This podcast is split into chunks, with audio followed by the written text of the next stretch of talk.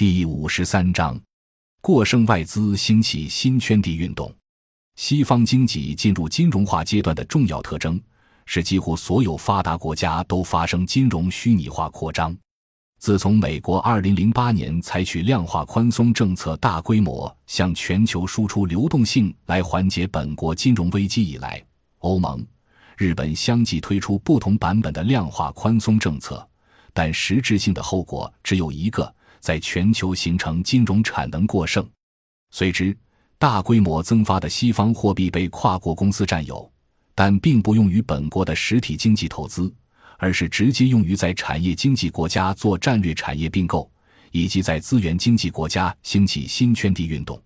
我们在一期比较研究中认识到，若土地或其他自然资源被大规模圈占，其资源出口过程中的物流。结算等属于较高附加值的第三产业各个环节就都被跨国公司在海外完成，造成资源产品出口国留在本地的只有第一产业劳动者养家糊口的收益，客观上就没有在本地形成本国金融吸收存款的可能性。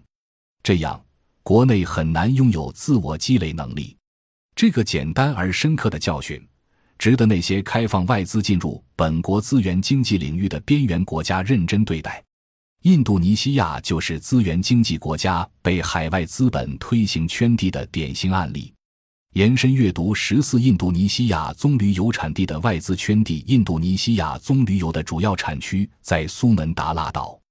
苏门答腊岛的棕榈树种植面积和棕榈油产量占印度尼西亚总面积和产量的百分之八十。根据公共数据库 Land Matrix，在被跨国资本垄断大规模国土面积的国家排行榜上，印度尼西亚排名第二，一共被征地三百六十三万六千四百三十七公顷，占全国面积的近百分之一点六，主要种植棕榈。印度尼西亚国土面积一万九千二百四十七万公顷，一九九零年森林覆盖面积一万两千一百四十万公顷，过去三十年。森林已经被砍伐两千一百三十二万公顷，占全国面积的百分之十七点五六。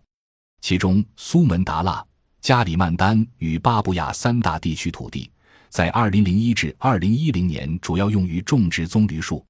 发展中的边缘国家在资本极度稀缺的条件下，大都制定了亲资本的政策。美国提出的超级量化宽松政策的要点是零利率。欧盟国家甚至提出负利率，于是外资成本明显低于国内，这就造成发展中国家普遍制定特别优惠于外资的政策。国土资源被外资进入大规模圈占，也可以理解为发展中国家的主流配合着核心国主导的金融资本扩张的客观需求。同理，接受新自由主义意识形态的边缘国家势必承载金融扩张的代价。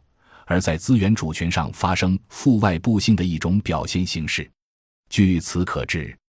这种亲外资政策的后果是错综复杂的。一、外贸及出口下降。虽然近几年全球经济衰退打击了印度尼西亚的出口，但因为旺盛的内需，印度尼西亚同期还录得比较可观的增长率。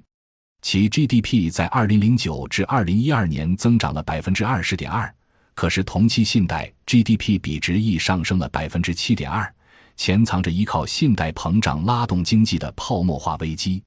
二零一二年以后，美国不仅结束量化宽松政策，而且进入加息周期，随之发生流向发展中国家的外资收缩甚至回流，原材料和大宗商品需求显著下降。印度尼西亚依赖外资流入和本国资源出口的经济终于不可避免的减速。GDP 增长持续下降，到二零一五年第二季度下降至百分之四点六六，为近五年来季度新低。二零一六年第一季度为百分之四点九二，同期固定投资增长速度降至二零零八年以来最低点。外贸及出口同比双双下降，如图四杠九所示。图四杠九中曲线表明。印度尼西亚的经济增长水平在2008年华尔街金融海啸中下滑，其后一度反弹，但2011年开始持续下降。这种下降与其过度依赖出口的经济结构高度相关。图四杠十表明，印度尼西亚出口下降与 GDP 增长率下降都始于2011年。出口额到2016年已经跌回2008年华尔街金融海啸爆发时的水平。任何缺乏基本必需品生产能力的国家都不可能减少进口，这就势必导致国际收支恶化。印度尼西亚也属于此类国家。二、资金持续流出。一七各国之中，印度、巴西、土耳其、南非长期录得贸易赤字，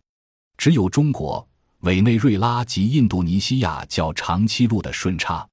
但近年来，印度尼西亚顺差额下跌。如图四杠十一所示，可是与此同时，印度尼西亚的国际收支赤字恶化，资金持续流出。诸图清晰表明，印度尼西亚的经常项目在二零一一年以后成为净逆差，持续录得国际收支赤字，表示资金持续净流出。三外债上升，印度尼西亚的外债曾在二零零六年回落到一千三百二十六亿美元。可以说，在2008年华尔街金融海啸之前，都长期处于稳定的阶段，规模变化不大。但在2009年之后，则连续十年快速增长，大量的外资以借外债的形式流入印度尼西亚国内。